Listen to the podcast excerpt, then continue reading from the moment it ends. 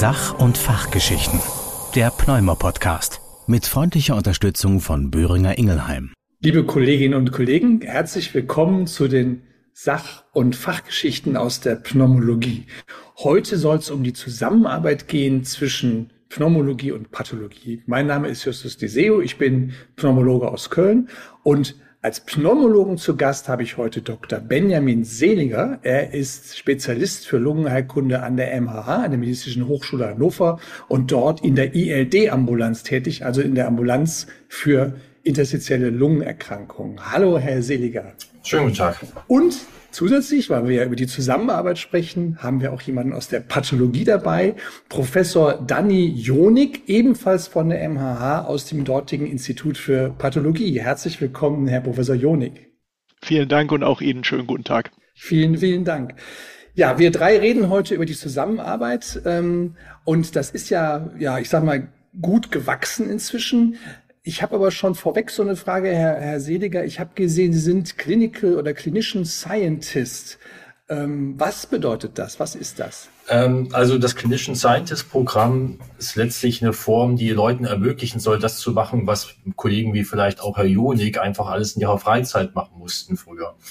Das heißt letztlich ähm, an vielen Universitäten in Deutschland gibt es so ein dreijähriges Programm, was einem ermöglicht, 50 Prozent der Zeit eben seine klinische Ausbildung voranzutreiben und die anderen 50 Prozent in einer sogenannten geschützten Zeit ähm, Forschung zu treiben.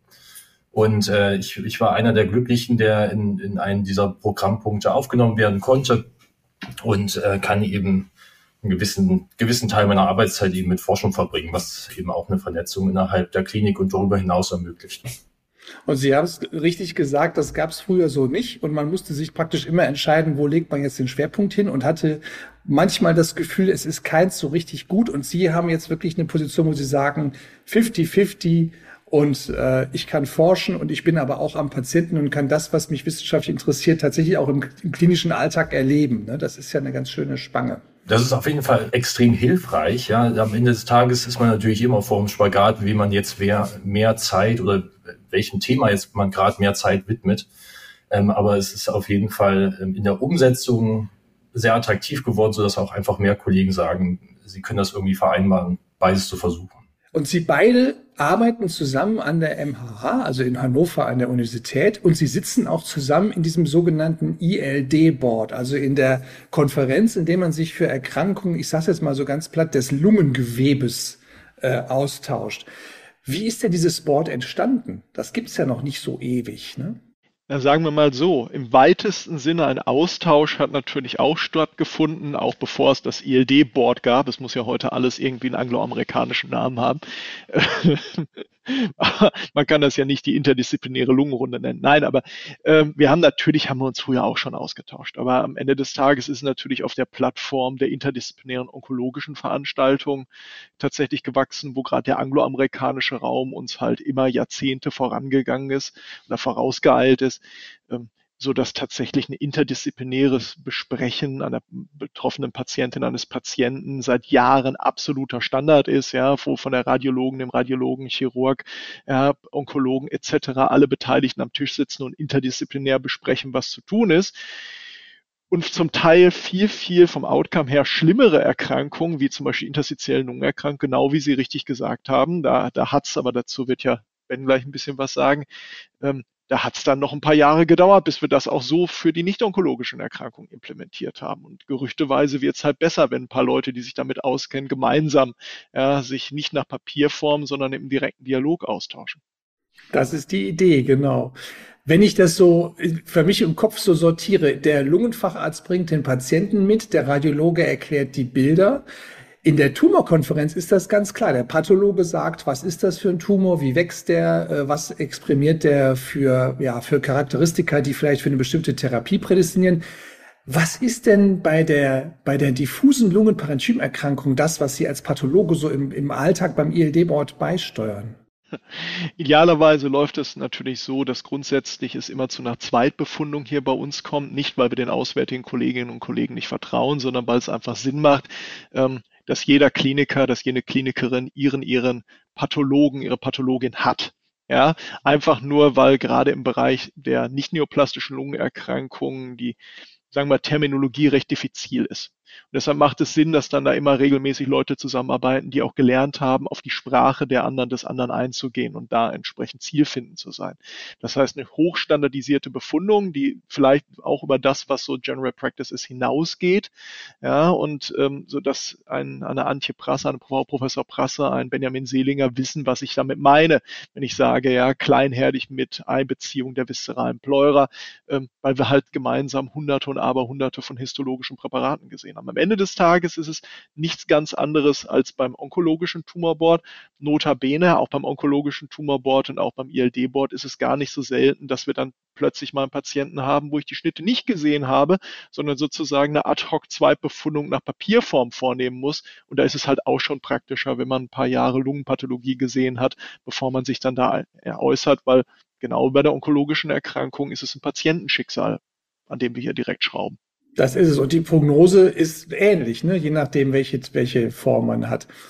Herr Dr. Seliger, Sie sind ja als klinischen Scientist auch derjenige, der die Patienten betreut. Das heißt, Sie, Sie gewinnen auch die Proben, die Herr Professor Jonik dann bekommt, richtig? Genau, in unserem Team natürlich in der Pneumologie. Das mache ich natürlich nicht alleine, sondern mit Professor und Prasse und auch den anderen Kollegen aus der ILD haben wir dann zusammen. Aber letztlich ähm, generieren wir, sage ich mal, die meisten Proben für unsere Patienten natürlich selbst über transbronchiale Biopsien, meistens in, Form von Lungenbiopsie. Aber natürlich kommt es auch nicht selten vor, dass eben die chirurgischen Kollegen auch ähm, mit einer Watz oder einer offenen Lungenbiopsie tatsächlich das Material generieren. Und äh, transbronchiale Biopsie, das, das wird also noch gemacht, dass man mit einer Nadel einfach quer reinsticht und guckt, ob man was trifft? Oder wie, wie ist, ist das geändert worden, die Technik? Also die transbronchiale Biopsie im eigentlichen Sinne ist ja quasi von endobronchial, also mit dem Bronchoskop ähm, und dann über eine Zange äh, in einem Segment, entweder unter Durchleuchtung oder auch einfach aufgrund von anatomischen und CD-basierten Verständnis, dass man quasi mit der Zange vorgeht und dann mehrere kleine Zangenbiopsien entnimmt. Das ist eine Technik, die tatsächlich in der Diagnostik der interstitiellen Lungenerkrankung weitgehend verlassen ist und wirklich bloß noch bei wenigen Ausnahmen Anwendung findet, zum Beispiel bei der Sarkoidose. Auch da ist es natürlich, ähm, ist die, ähm, also die EBUS-TBNA natürlich das Mittel der Wahl geworden. Es gibt aber manchmal noch Patienten, die keine zugänglichen Lymphknoten haben, wo man wirklich sagt, okay, hier reicht vielleicht eine Zangenbiopsie aus aus der Peripherie, um die wichtigsten histopathologischen Merkmale zu erfassen. Aber bei allen anderen Erkrankungen ist es eigentlich so, dass man weiß, dass man mit diesen, Sie müssen sich das so vorstellen, dass man quasi ein ein bis maximal zwei Millimeter großes Stück hat, was mit einer Zange dann einfach nochmal komplett zerquetscht wird. Und wenn man das dann dem Herrn Jonik auf den Tisch wirft, dann kommen halt so gewisse unschöne Rückfragen, was man denn jetzt genau damit anstellen soll. Und wenn man jetzt natürlich nach wichtigen, also vielleicht willst du gleich noch einlenken, aber wenn man dann natürlich nach wichtigen Merkmalen, die die Prognose des Patienten prädiktieren sollen, sucht, dann äh, kann man das quasi auch, auch lassen. Ja. Ich habe da deswegen auch nachgefragt, weil ich, ich hatte in Erinnerung, dass man das im Grunde kaum noch macht, die transbronchiale Biopsie, weil, weil der Pathologe in der Regel nur schreibt, was wollt ihr? Ja, also da, da, da möchte ich mal, da möchte ich mal reinhängen. Also das ist ja so, 99,9 Prozent unserer Patienten leben und äh, das wissen wir auch alle ganz gut und ähm, niemand mag den postmortalen Klugscheißer. Wir sind uns ja im Klaren daran, dass transbronchiale Biopsate mit großem Aufwand und großem Leiden für die Patienten gewonnen gefunden worden sind. Und das heißt, selbst wenn das ein eigentlich für die Fragestellung insuffizientes Biopsat ist, sehen wir eben das ganz klar, insbesondere hier in Hannover als unsere Ausgabe, da jedes Fitzelchen an Informationen, das man daraus rauslesen kann, auch rauszulesen. Das machen wir schon. Und das Wording, das, das Benjamin gerade benutzt hat, ja, mit, äh, was willst du denn da? Das würde ich weitestgehend eigentlich nie verwenden. Ja, also das ist jetzt eine kleine Schäkerei unter Kollegen, ist alles richtig. Sie würden schreiben, es findet sich kein aussagefähiges Zellmaterial im vorliegenden Biopsat. Nee, mein, mein, mein Wording ist dann vor dem Hintergrund Ihrer äh, klinischen Fragestellung, ist die Repräsentativität des vorliegenden Materials ob der Größe naturgemäß stark eingeschränkt. Ja, das ist dann das. Wie ist es mit den Kryobiopsien?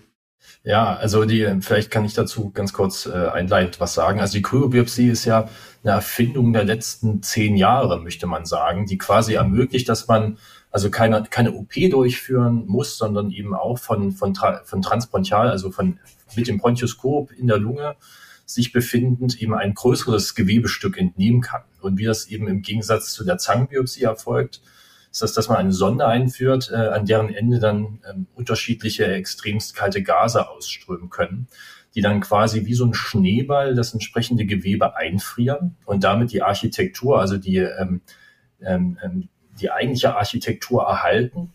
Und äh, dann kann man die letztlich ähm, mit dem gesamten Bronchoskop bergen. Und man kann damit Proben generieren, die gut und gern zwischen fünf und sage ich neun Millimeter groß sind, gewinnen und damit hat man natürlich eine ganz andere Repräsentativität als mit so einer kleinen ähm, verschnurrbelten Zangenbiopsie. Und die, die ILD sind natürlich eine massiv ähm, heterogene Erkrankung, also nicht nur untereinander, sondern auch in einer Lunge selbst kann man also Lungenabschnitte erwischen, die an sich noch völlig gesund sind und keine wegweisenden Befunde liefern und andere Stellen sind bereits komplett zerstört. Das ist bei manchen Erkrankungen natürlich ausgeprägter als bei anderen.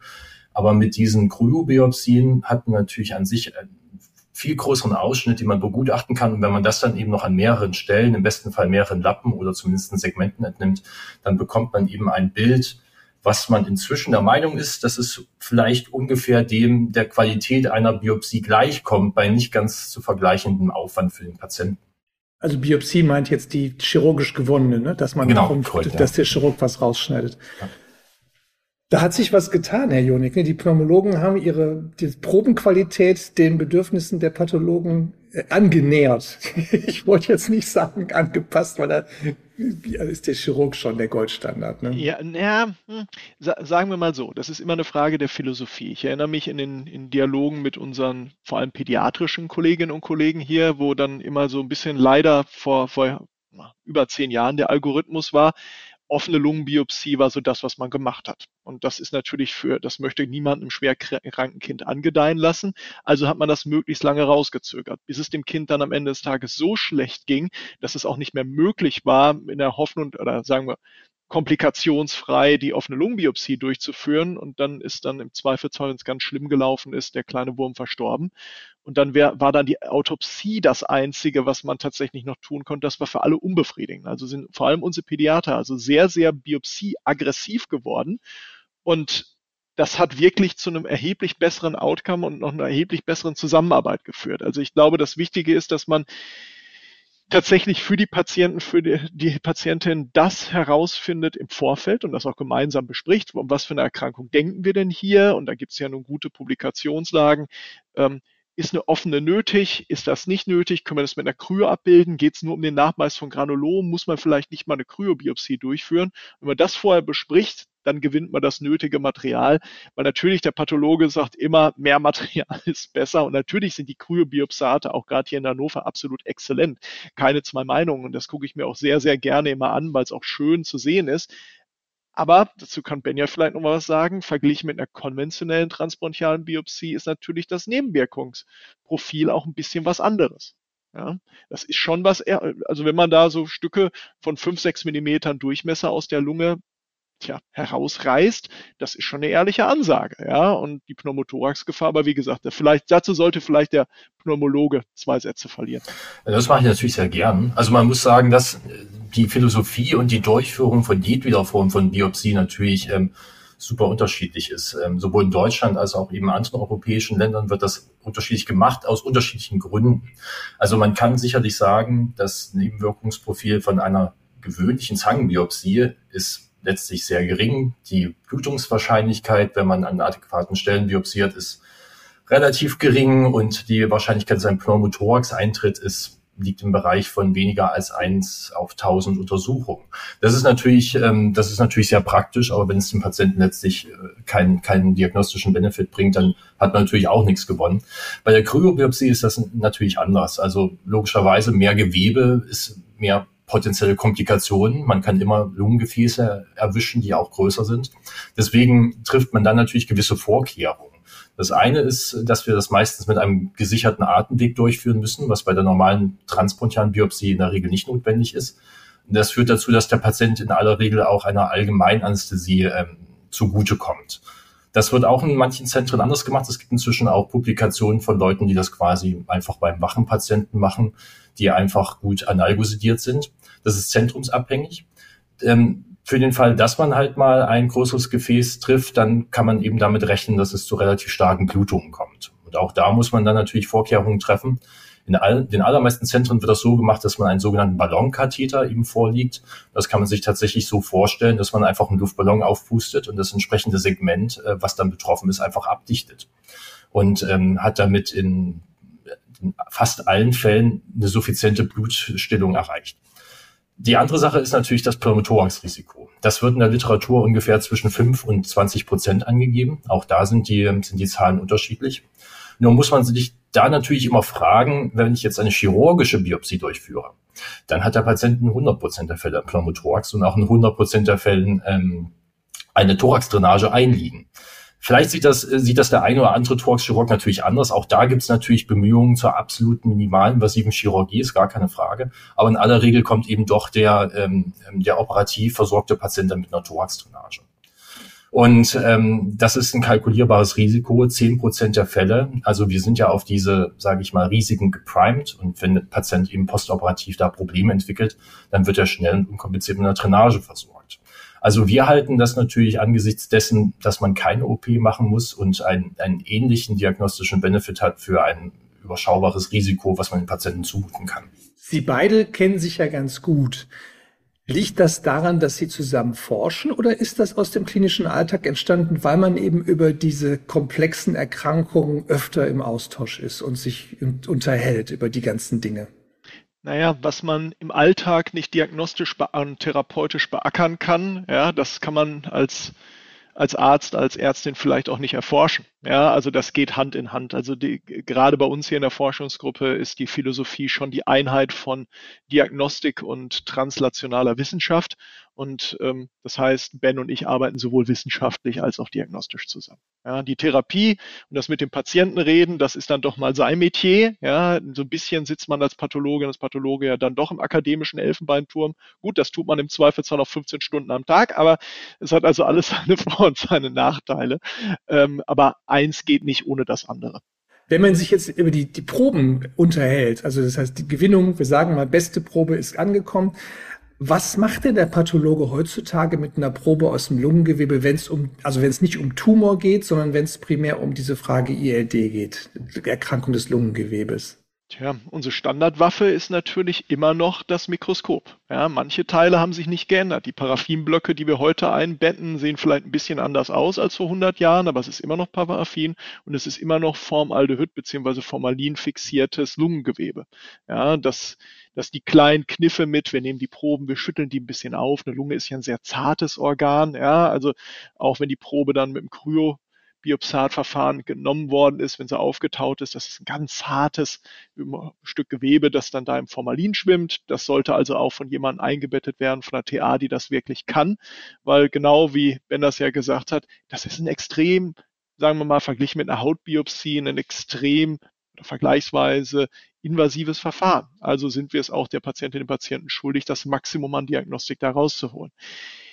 Lichtmikroskopie ist das, was wir in der Masse nutzen, aber genau wie in anderen onkologischen, nicht-onkologischen Disziplinen hat bei uns die Molekularpathologie, Sequenzierung von Gewebe, ja, Verfügbarmachung von Nukleinsäuren an zum Beispiel die Humangenetik, ähm, andere Imaging-Methoden, da können wir vielleicht gleich noch was zu sagen, so Synchrotron, HIP-CT. Also wir haben einen ganzen Blumenstrauß an diagnostischen Verfahren, Proteinnachweisverfahren etc. Mittlerweile entwickelt Elektronenmikroskopie ist ein Standardverfahren. Gerade an den Universitätskliniken bestehen da ganz, ganz viele Möglichkeiten aber man muss natürlich auch die richtige Methode finden. Also ähm, in den 70er Jahren, späten 60ern gab es mal so eine Bewegung mit der Elektronenmikroskopie können wir jetzt jede Erkrankung lösen. Ja, wir haben hier Bücher in der Bibliothek stehen, wo noch die D-Mark-Preise drin sind, da schlackern sie immer noch mit den Ohren und wo man der Meinung war, zum Beispiel, man kann Karzinome der Lunge, doch braucht diese Lichtmikroskopie nicht mehr und das, was die da in der Klinik machen und diese CTs und ja, soweit es damals schon CT genannt werden konnte, das geht jetzt alles mit Elektronenmikroskopie für einen Mann mit einem Hammer sieht halt alles aus wie ein Nagel. Und das hat halt nur eine, das hat halt nur eine bedingte Wahrheit. Ja, es ist halt wieder der interdisziplinäre Dialog. Also, um, um schönes Beispiel zu nehmen, äh, wir machen sehr, sehr viel äh, wissenschaftlich mit den Kollegen am Imperial College in London und auch translational diagnostisch mit den Kollegen in Grenoble und auch mit dem DESI in Hamburg. Und äh, bevor man dann halt ein kleines Stück der Probe nimmt und das halt zu einer ganz hochauflösenden Imaging-Methode, die also viel, viel besser in der dritten Dimension Proben darstellen kann, jetzt sagen wir mal auch mit einem Mikro-CT ist die, die Technik deutlich überlegen. Der Aufwand ist aber absolut beträchtlich. Ja, wir haben dann Wochen an Verzug und wir müssen Teil des Gewebes abnehmen wenn jetzt die Fragestellung von Ben absolut pressierend ist und der muss jetzt a priori wissen, ist da eine Pneumonitis drin, also eine Ansammlung von vor allem Lymphozyten im Interstitium der Lunge und sind das B- oder T-Zellen? Das ist jetzt erstmal das, was er wissen muss, damit er therapeutisch intervenieren kann. Dann kann ich ihm natürlich auch vorschlagen, hey, wir haben da eine super Methode und die ist ganz toll. Äh, übrigens, die Probe ist dann erstmal vier Wochen weg. Das kann ich nicht machen. Und insofern ist diese, diese innovative Vorgehensweise, doch mal miteinander zu reden, hat sich halt nachträglich bewährt auch äh, die Art, wie wir dem Pathologen, äh, ich sag mal, die, Information übermitteln, hat sich geändert. Also jetzt ganz platt gesagt, früher hat man eine Probe genommen, hat draufgeschrieben Lunge äh, und dann vielleicht noch äh, Alveolitis Fragezeichen. und dann wurde das zum Pathologen geschickt. Ist man heute deutlich präziser und umfangreicher, was die, was die Runduminformation angeht, damit der mehr, mehr machen kann? Also ich würde es jetzt einfach mal ganz plakativ mit Ja beantworten. Ähm, es ist natürlich immer eine Frage, ähm, und ich denke, das ist einer der Vorteile, die wir natürlich, sage ich, als, als klinisch äh, arbeitende Kollegen, wir haben einfach einen Vorteil. Wir kennen unsere Patienten. Wir haben vorher mit denen stundenlang gesprochen und äh, uns alle Unterlagen angeschaut. Und wenn wir dann im Anschluss die Untersuchung durchführen, dann haben wir auch ein bisschen mehr im Petto, was wir sagen können, ähm, als wenn das jetzt eigentlich mal eine Auftragsleistung ist. Als das will ich jetzt gar nicht mit unterstellen, aber wenn ich halt Chirurg bin und ich nehme da so eine Probe raus, dann ist gar nicht meine Aufgabe, wofür ich angestellt bin, die Patientenanamnese komplett vorher exploriert zu haben. Das hat man aber als Pneumologe gemacht und deswegen können wir natürlich an Herr Jonik und seiner Crew natürlich wichtige Informationen einfach mitteilen. Und zwar insbesondere geht es da um solche Aspekte, wie schnell progredient ist diese Erkrankung welchem Zeitraum hat sich das abgespielt? Hat der Patient irgendwelche Medikamente eingenommen über Jahre oder auch kurzzeitig, die das alles vielleicht erklären können? Oder insbesondere im Rahmen seiner beruflichen oder auch freizeitlichen Beschäftigung einfach Kontakt zu Stoffen, die, die eben bestimmte Pneumonitiden ähm, und, und derartige Veränderungen auslösen können. All das sind äh, wichtige Informationen. Und wenn man die im Vorfeld hat, dann kann man natürlich komplett anders rangehen. Ich bin überzeugt, da kann Dani gleich nochmal was dazu sagen. Ähm, aber wenn wir eben den, den Pathologen vorenthalten, dass der Patient multipleste Immunsuppressiva genommen hat, äh, 100 Milligramm Prednisolon bekommt, ähm, dann kann man natürlich ähm, bestimmte Veränderungen überhaupt nicht einordnen, weil Lungenerkrankungen sind dynamisch, insbesondere im pathologischen Bereich. Und ähm, mit der Zeit, die vergangen ist, ähm, wird sich das Muster auch anders darstellen. Heißt das für Sie als Pathologen, Sie gucken sich die Zellen an und wissen vor dem Hintergrund äh, der Informationen, die Sie von Herrn Seliger kriegen, wie Sie drauf gucken müssen? Oder gibt es dann auch unterschiedliche Untersuchungsmethoden, weil Sie sagen, wenn das genau die Frage ist, dann muss ich das und das mit der Probe machen? Hm.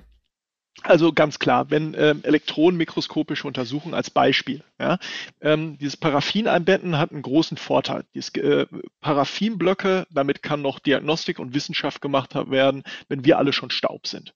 Ja, also das, das ist der wahre Schatz der Pathologie, jetzt mal über weite, weite Teile gesprochen. Man erinnere sich spanische Grippe. Ben, korrigier mich. Wann haben sie, wann haben die Amerikaner äh, das Genom von der spanischen Grippe von 1918, 1920 komplett durchsequenziert?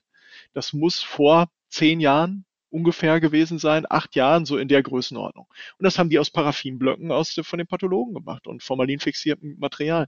Das heißt, aber wenn sie es einmal in richtig Formalin geworfen haben, Paraffin eingebettet haben, dann wird es schon echt schwierig mit der Elektronenmikroskopie. Da müssen sie also sagen, hey, das ist zwar eine kleine Biopsie, aber elektronenmikroskopische Veränderungen sind jetzt relevant und insofern nehmen wir davon mal ein ganz kleines bisschen Material ab, um uns zum Beispiel die Kinozilien auf den Deckzellen anzugucken. Beispiel.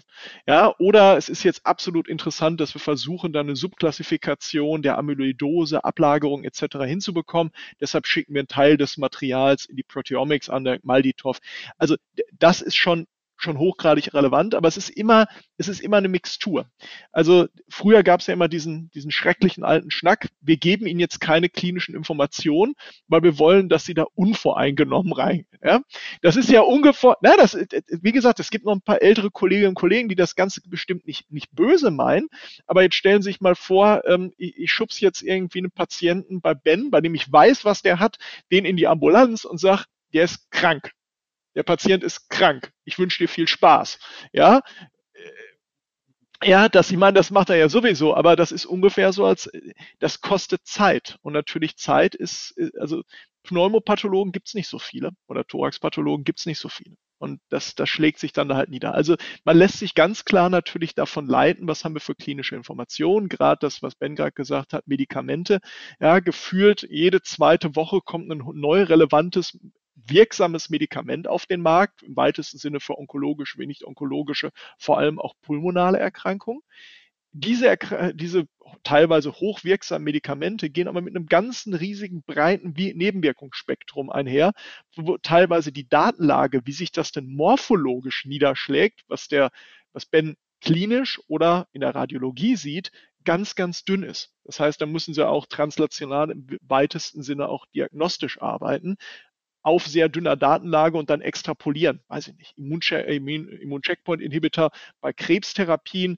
Ähm, von den Medikamenten wissen wir, dass die das schon machen. Das ist jetzt ein neuer, Ben sagt, dem geht's respiratorisch schlecht, lass mal danach gucken. Also man kann sich auch nur zum Teil davon leiten lassen, weil es ist halt so, gerade bei den interstitiellen Lungenerkrankungen gibt es durchaus Entitäten, die Mimikrie einer anderen beteilig, äh, aufbieten, und diagnostisch schwer auseinanderzufummeln sind. Also natürlich ist jedes Fitzelchen Information von klinischer Seite extrem wertvoll. Man darf sich aber nur nicht darauf zurückziehen, dass der Kliniker geschrieben hat, das ist eine Sarkoidose. Und wenn sie, so, was, man darf auch nicht nach dem Motto vorgehen, was nicht passt, wird passend gemacht. Ja, also ja, Hilfe annehmen, aber auch vielleicht ein kleines bisschen Teil des Auges in die Richtung schieben. vielleicht hat er ja klinisch was noch nicht gesehen, was noch kommen wird und ich finde jetzt die ersten Hinweise darauf und dann rufe ich ihn halt an.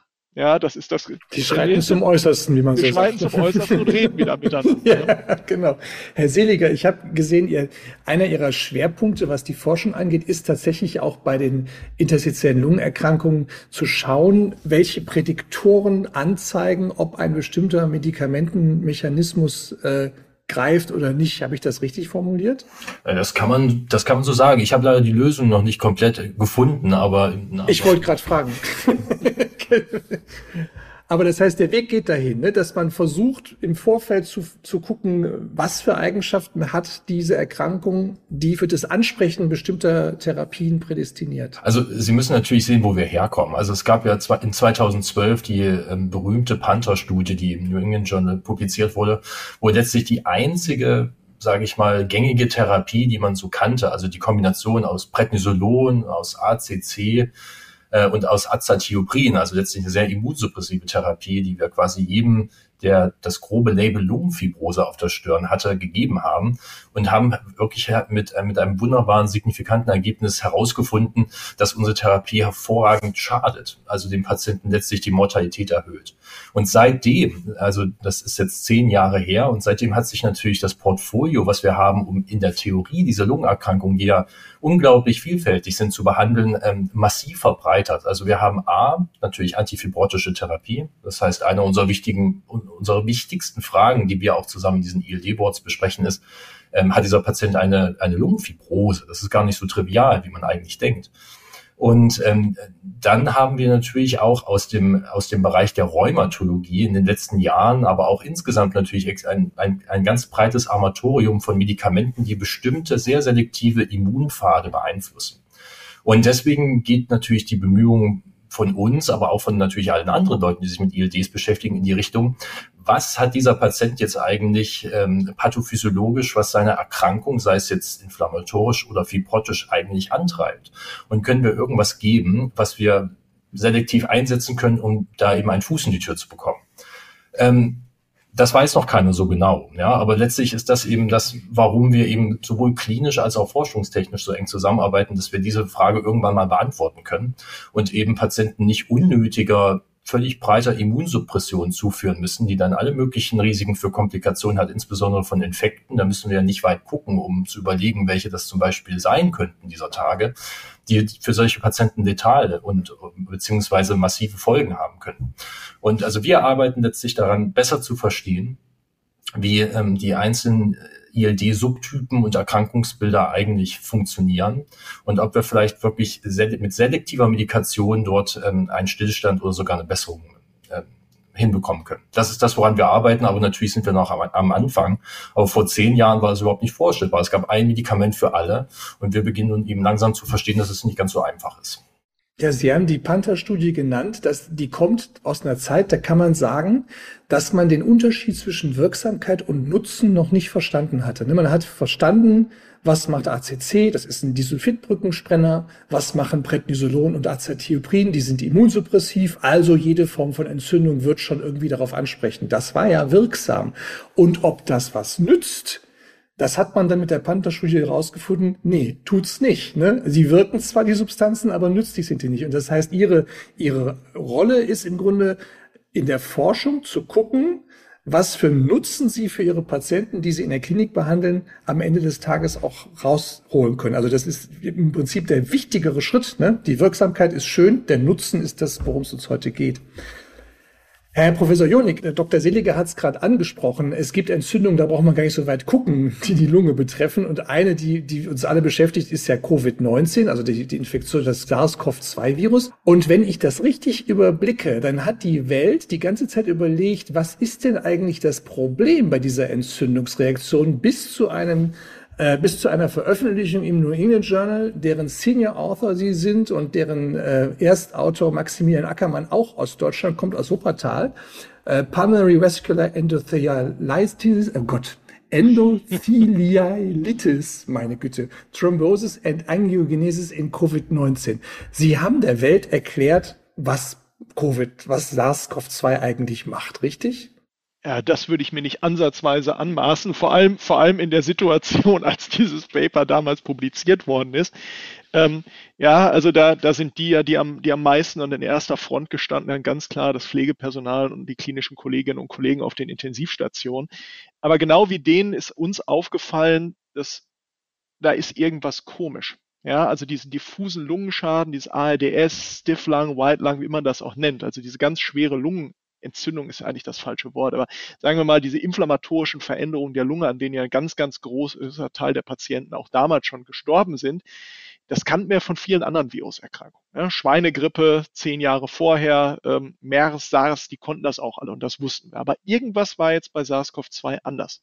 Und dazu passt das vielleicht auch jetzt ganz gut wenn Sie mir den kleinen Moment geben, da wir eigentlich über interstitielle Lungenerkrankungen sprechen. Denn ungefähr ein halbes Jahr bevor SARS-CoV-2 uns getroffen hat, bevor Covid-19 uns getroffen hat, haben wir ein eigentlich sicher eine unserer besten wissenschaftlichen Arbeiten der letzten Jahre publiziert. Da haben wir halt in einem hochrangigen europäischen Journal, dem European Respiratory Journal, einen Artikel zu, guck mal, ähm, Streeter, der große pneumologische Professor aus den USA, der vor zehn Jahren gesagt hat, viele von den interstitiellen Lungenerkrankungen, gerade die hochaggressiven Varianten, gehen zurück auf fehlgeleitete Blutgefäßneubildung.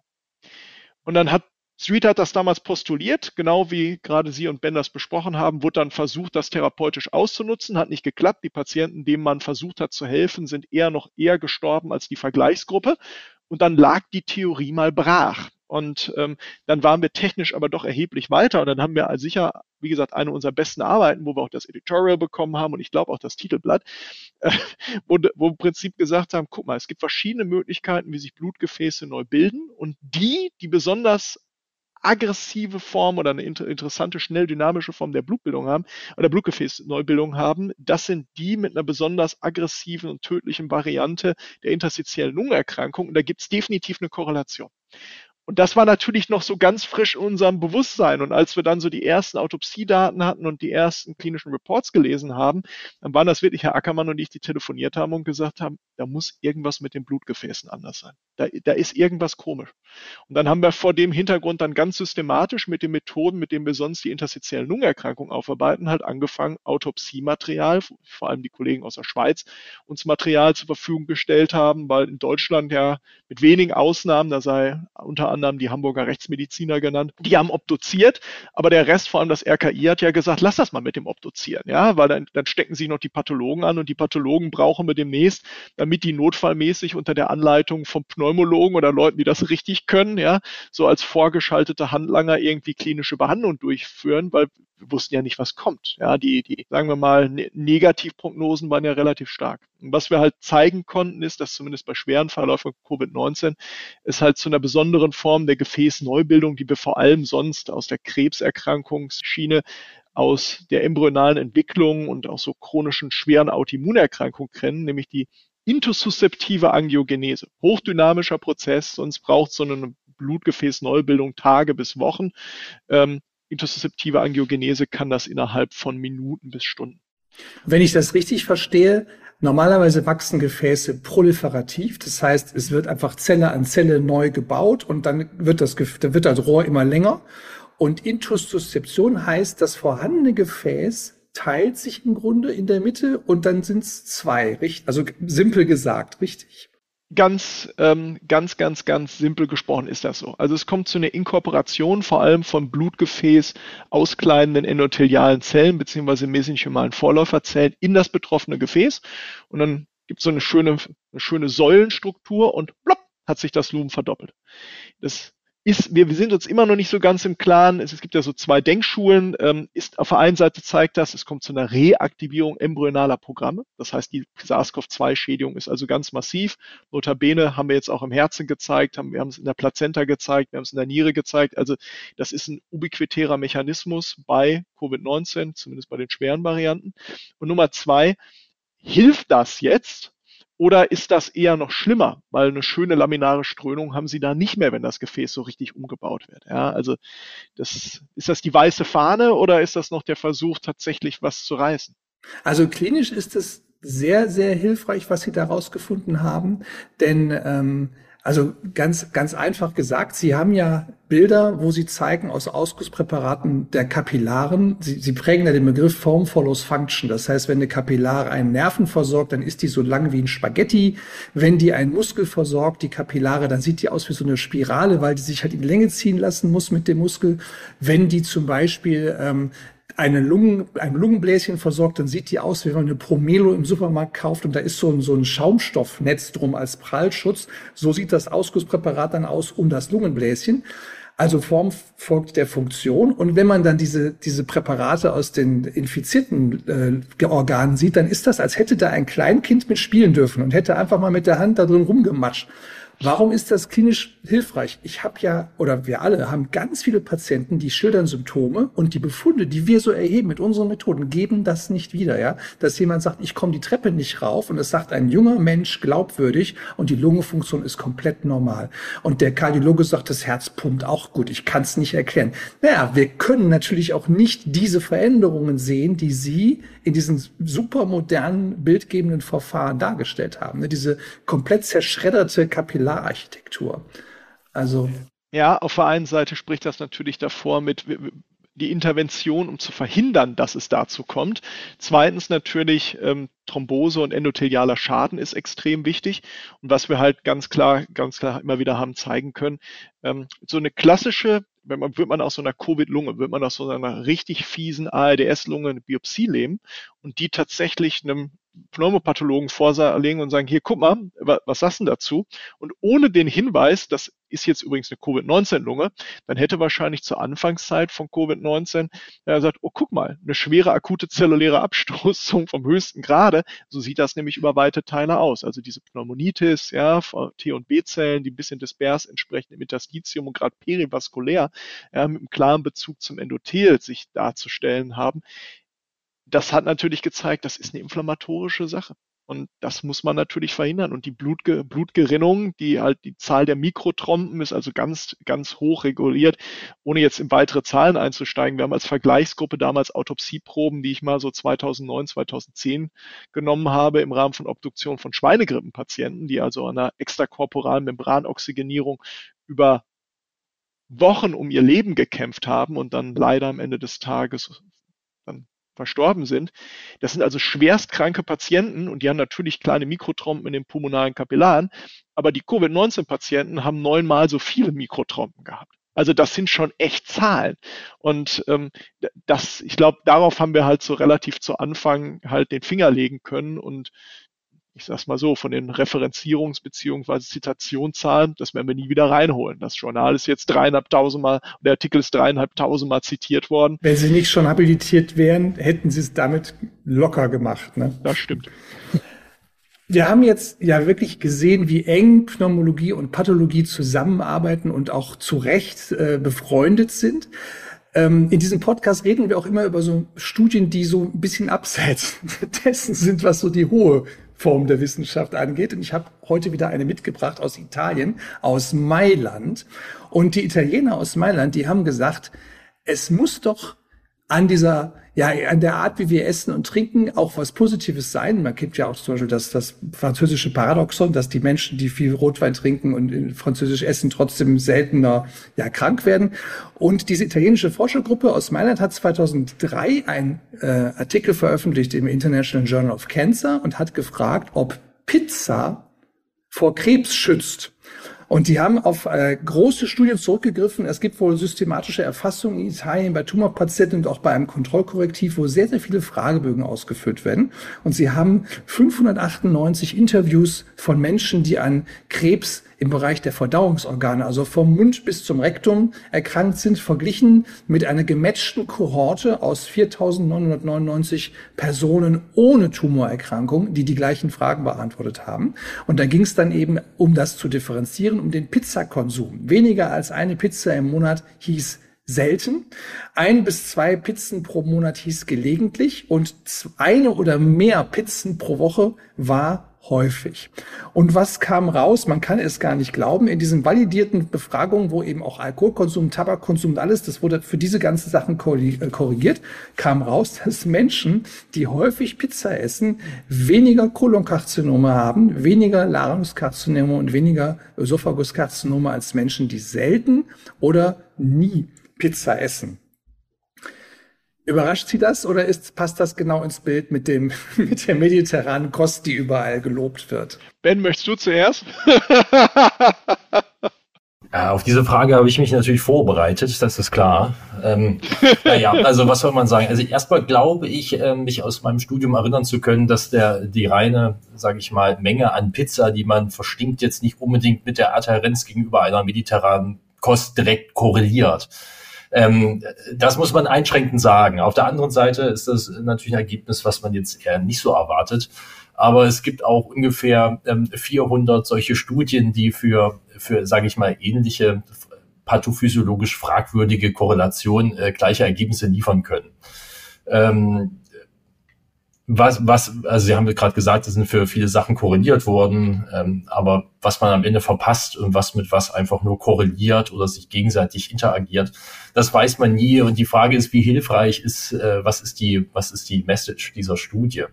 Ich glaube, die, die Message der Italiener sollte ganz simpel sein. Äh, wir sind stolz auf unsere Pizza und hey, guck mal, die schützt sogar vor Krebs. Die Studie habe, ist mit einem habe, zwinkernden Auge. Äh, ich glaube, gemacht, ich habe die Antwort darauf. Ich oh, ja.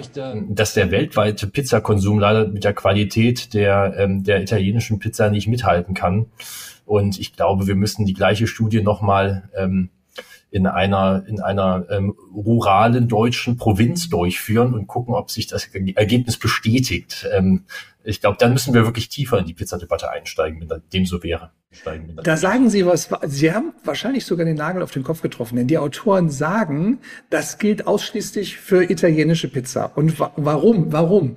Ähm, die sagen, äh, für Brot, für Nudeln ist gezeigt, dass es umgekehrt ist. Ja, mehr Darmkrebs, mehr Speiseröhrenkrebs, weil das eben hochverarbeitete Kohlenhydrate sind. Und die sagen, bei der Pizza ist es so, der Teig muss halt ganz dünn sein, wenn er gut ist. Und es ist viel Tomatensoße drauf, Mozzarella und Olivenöl. Und sie postulieren, das ist natürlich alles, ja, wie soll ich sagen, ein Gedankengebäude, das darüber gestülpt wird. Man guckt erst nach, was kommt raus und dann versucht man das retrospektiv zu erklären. Ne? Ähm, die sagen, in den Tomaten ist ja Lycoptin und dieses, diese, oder Lyc, doch, Lycoptin, so wird es genannt. Ähm, und diese Substanz ist auch in Grapefruit beispielsweise drin, in Papaya, Guave. Und das soll eine Substanz sein, die auch in anderen Studien schon gezeigt hat, dass sie der Kanzerogenese entgegenwirkt. Wie gesagt, es ist eine steile Hypothese, aber die Konklusion der Autoren lautet vor allem, das gilt auch nur für italienische Pizza. Die anderen müssen es erstmal zeigen. also New York Pizza zum Beispiel mit dem dicken Teig, die da in so einer äh, Art Pfanne zubereitet wird, kann das aktuell noch nicht für sich in Anspruch nehmen. Ja, ich, ich, ich meine vielleicht noch ein weiteres Kaviat. Ähm, wenn ich fragen darf, was ist Ihre Lieblingspizza? Äh, meine ist die Pizza Spinacci von Dr. Oetker Restaurante. Ich muss das so eingrenzen, weil ich mich durch alles durchprobiere und immer bei der hängen bleibe. Ja, ich habe auch eine Pizza, an der ich, vielen Dank, ich habe auch eine Pizza, an der ich wirklich immer hängen bleibe. Ich habe auch wirklich meinen Lieblingsitaliener, ja, der also wirklich ganz, ganz wunderschöne, dünne, schöne äh, Pizzen macht. Ich weiß nicht, ob er seine Tomaten in Deutschland kauft oder Ita aus Italien importiert, aber ich bin ein großer Fan der Pizza Parma. Und deshalb möchte ich sagen, ich kann mir nicht vorstellen, dass, das, dass die Pizza Parma ja, mit ordentlich Parmaschinken drauf tatsächlich mein Darmkrebsrisiko senkt. Ja? Und auch wenn das jetzt von einem genuinen Italiener nach genuinem italienischen Rezept und wirklich großartig gemacht wird, ist es ja jetzt eigentlich meine Schlechtheit, dass ich jetzt nicht sage, Mensch, eine vegetarische Pizza mit extra viel Tomaten drauf ist die Antwort. Deshalb wäre das ja mal interessant, tatsächlich mal in so einem Familienrestaurant systematische Erhebungen da zu machen idealerweise einer Kohortenstudie. Aber ich meine, es ist ja, du bist, was du isst. Und ähm, das spielt da definitiv rein. Ja, davon bin ich felsenfest überzeugt. Ich glaube das auch. Und es gibt eine schöne Arbeit aus Dänemark. Da haben die von über einer Million Einkaufswagen die Kassenzettel ausgewertet und haben gesehen, wer Wein kauft, kauft auch Olivenöl und Tomaten. Und wer Bier kauft, kauft auch Chips. Und unterm Strich ist es irgendwas in der Richtung. Sie haben es ja gesagt, Herr Seliger, eine Korrelation ist nicht automatisch eine Kausalität und wer weiß, was man da misst, wenn man misst, wie oft jemand Pizza isst. Aber so als Ablenkung aus dem im Forscheralltag ist das auch ganz nett, mal solche Sachen zu lesen. Man kommt solchen Sachen auch, man kommt den, den größeren Wahrheiten manchmal auch darüber auf den, in irgendeiner Form auf die Schliche. Ich meine jetzt, ähm, Covid ist jetzt ein härter oder nicht ein härteres Thema als, als Pizza. Ja? Hier ging es ja auch um Krebs und, und wie leiden die Patienten darunter.